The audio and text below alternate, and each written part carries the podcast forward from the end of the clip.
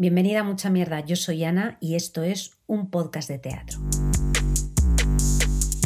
Justo estoy grabando este episodio unas horas después de haber ido a ver a las naves del español el espectáculo Europa de Sharon Friedman en una creación que ha hecho conjunta con Luis Luque. Esto, este programa, se emite el 5 y Europa acaba justo un día antes, pero bueno, solo para traerlo como reflexión, que creo que alguna vez lo hemos hablado tú y yo eh, de esto, de la necesidad de de vez en cuando soltar la palabra y tomarte un tiempo para ver danza. Es como hacer un poco de ayuno intermitente, descansas una parte de ti, pero la creatividad está atenta al cuerpo, algo más orgánico. Muy interesante el juego de luces y la investigación con las dimensiones, lo que ha hecho esta vez Sharon Friedman. Además, curioso porque es cierto que el español no suele programar mucha danza y bueno, pues simplemente te lo dejo ahí para que estés atenta. Pero ya hablo de otra cosa, que además todavía estás a tiempo de ir si te quedan entradas, no te despistes porque eh, están agotando muchos días. Hoy hablo de Cristo está en Tinder, la propuesta con la que Rodrigo García, director de escena de teatro contemporáneo, dramaturgo y escenógrafo hispano-argentino, ha vuelto a los escenarios después de tres años.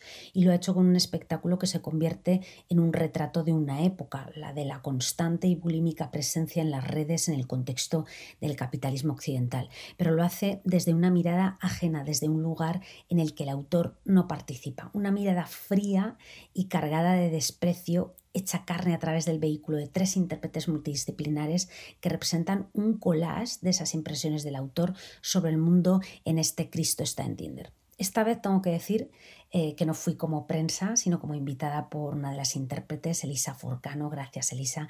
Y feliz de haber ido a la abadía de su mano porque además eh, el trabajo de esta mujer te hace volar. En fin, pero entro ya en detalles, así que arranca ahora sí, mucha mierda.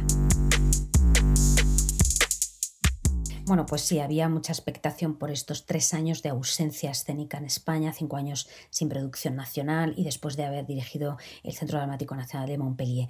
Em, con el anuncio del estreno, lo primero que te llamaba la atención era el título escogido por Rodrigo García, Cristo está en Tinder. Y la pregunta llega a veces de forma inconsciente, ¿no? ¿Y cuál es la provocación esta vez? Aunque yo sostengo que nunca hay un impulso exactamente provocador, sino que es más una intención de colocar un espejo en el que se reflejen los comportamientos de los seres eh, que se sienten provocados. Y creo que eso es lo que busca este creador, plasmar algo, algo y ver reacciones. Luego desarrollo esto un poco más no es una obra, no en este caso, sobre las creencias, sobre la fe o las religiones, o sí, ahora lo vemos, quizá otro tipo de religión o sometimiento. Tampoco se centra en las citas online. La referencia a Cristo por el título va a ser más a la omnipresencia, pero no la de Dios, sino la nuestra, la de eh, los usuarios, no como seres humanos. La necesidad de estar en todas partes, en todas las redes, en todas las plataformas, la necesidad de decir algo todo el tiempo, dónde estamos, estamos a cinco minutos, a uno llegando, la necesidad de compartir cosas, la hiperconectividad. Y sí, cómo afecta esto a nuestra manera de relacionarnos con los demás, con nuestro propio cuerpo, con nuestra propia vida. Hay tres pilares en los que Rodrigo García estructura este reflejo que observa desde lejos y es cuerpos ajenos, vidas ajenas y palabras ajenas. Van a funcionar en el plano de las proyecciones grabadas con las actrices en género telenovela y en el primer plano también en el escenario. Me gustan estas tres temáticas porque bueno, describen bastante bien este mundo acelerado de presencia inmediata e inconstante.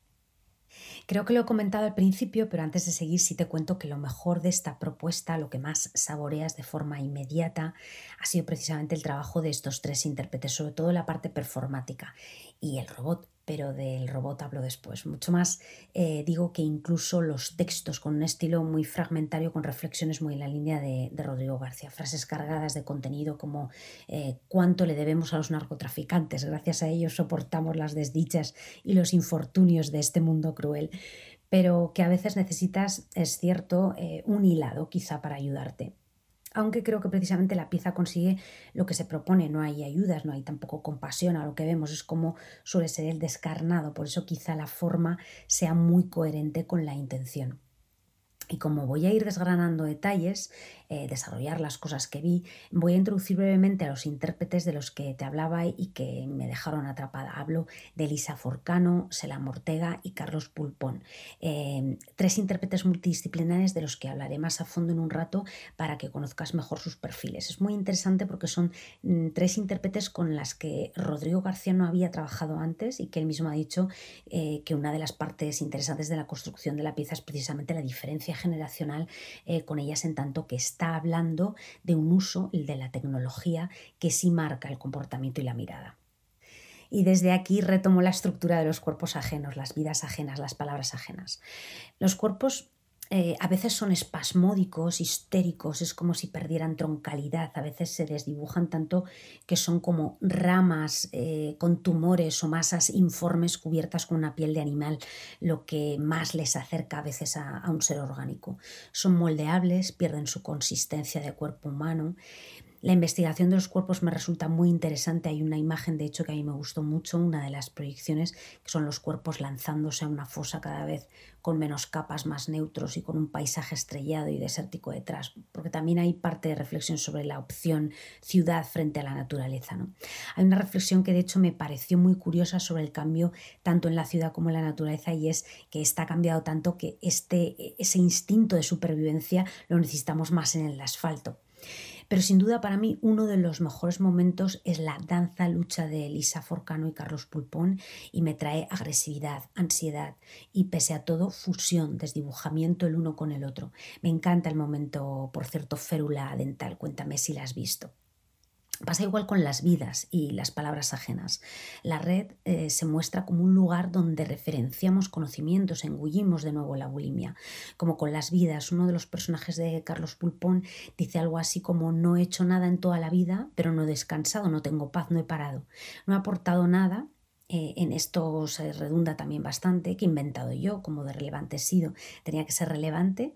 También juego en, el texto a comparar las cosas importantes de Cristo frente a Mozart, Alejandro Magno, a Newton, pero Cristo entendido como cualquier deidad. Eh, volvemos otra vez a la omnipresencia. Todo es como si el autor estuviera retratando un poco ese frenetismo y a su vez lo hiciera desde el alejamiento con los tres intérpretes. La forma aquí en, este sentido tiene mucha importancia, como, como, decía antes. Para mí se trata del cómo más que del qué. Y creo que la clave para darle coherencia a esto es que a ellos tres los despersonaliza. Por eso quizá las voces en playback.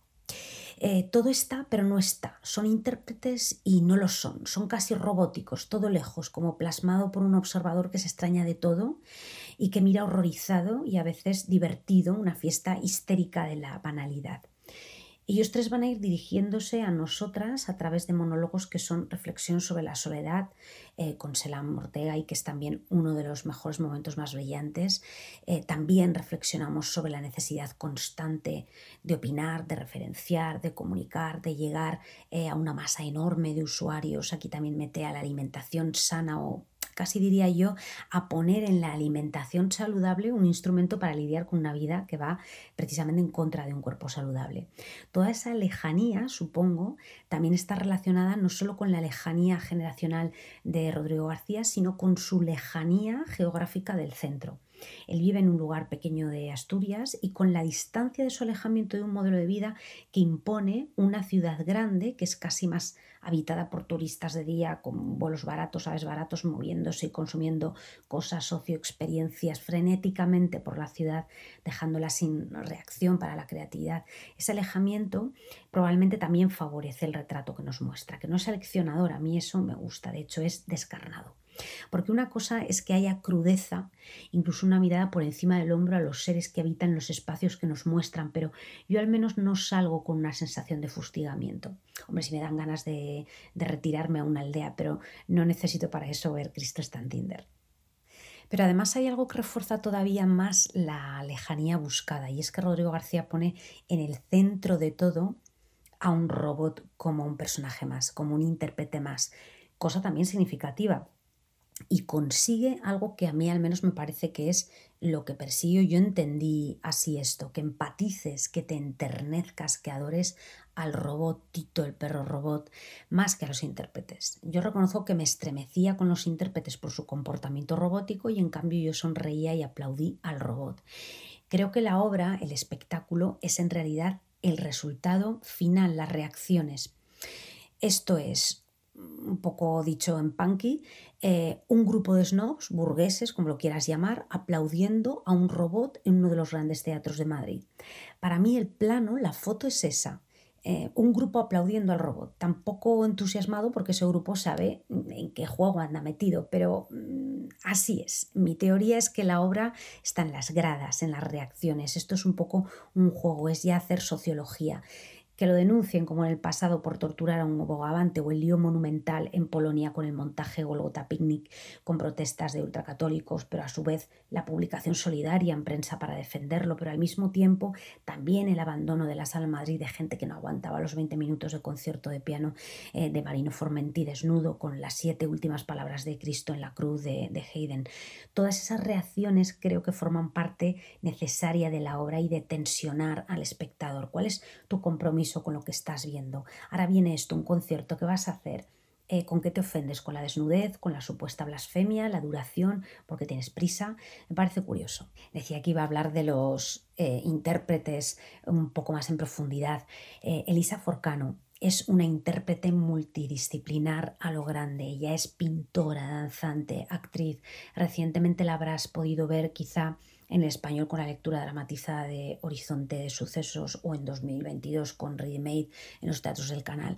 Viene del teatro físico en la Resad. Eh, hace unos cinco años eh, fundó la compañía de teatro Danza Ledud junto a Carlos Belúa con un espectáculo llamado La Noche Más Larga, proyecto con el que recibieron una residencia de, creación en la Compañía Nacional de Danza. Esto solo es un pequeño detalle eh, de su currículum, pero lo digo por si puedes echar un vistazo y mira porque lo tienes online, el videoclip de un baile de sangre que es sobrecogedor.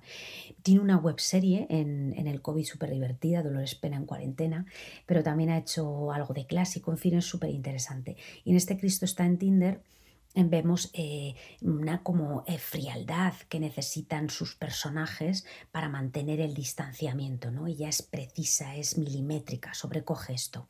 Se la mortea fantástica también, con mucha carga interpretativa, pese a ese alejamiento del que hablábamos y que les encorsetaba o les hacía un poco más difícil interpretar, ¿no?